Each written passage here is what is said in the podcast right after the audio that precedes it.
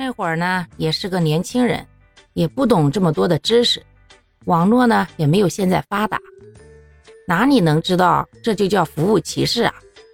反正就感觉自己不舒服，以后就再也不去了呗。别说这样的事儿，经历过几次以后啊，还真让我改变了不少，也明白了一些道理。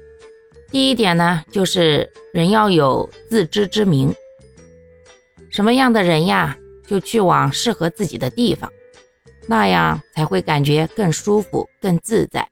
这里并没有什么贬义啊，就还拿买衣服这件事儿来打比方吧。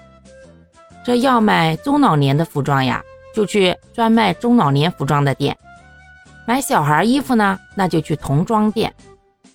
买那些年轻人喜欢的运动装呀，那就去品牌运动店，这样呀，保管一买一个准儿，还不浪费时间，老板呀还热情接待。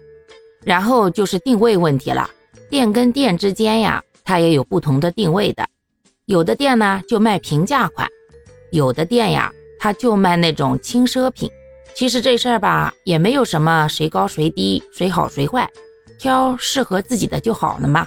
像我其实就喜欢大卖场那样的地方，我想怎么挑就怎么挑，想怎么试就怎么试，试完了到门口结账就是喽。一件都不喜欢的话，那就都给人家挂回去，空着手走人呗，也没谁觉得有啥大不了的。我反而不太喜欢那种店嘛小小的，然后服务员啊紧盯着你后头，你看一件他就说让你试试，你看一件他就说也适合你，这样反而让我觉得不自在。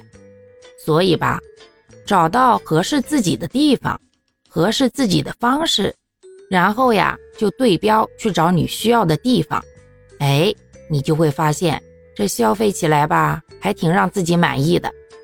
这领悟的第二个道理啊，就是得增加自己的阅历。当你见识的多了以后呀，自然而然的就不会再那样的局促和拘谨了。毕竟大场面都见多了。还怕这种小场面吗？还拿这个买衣服的事儿来说吧。后来呀，我也去过市里面的商场，当然也都是跟别人去的哈，咱就是去长长见识的。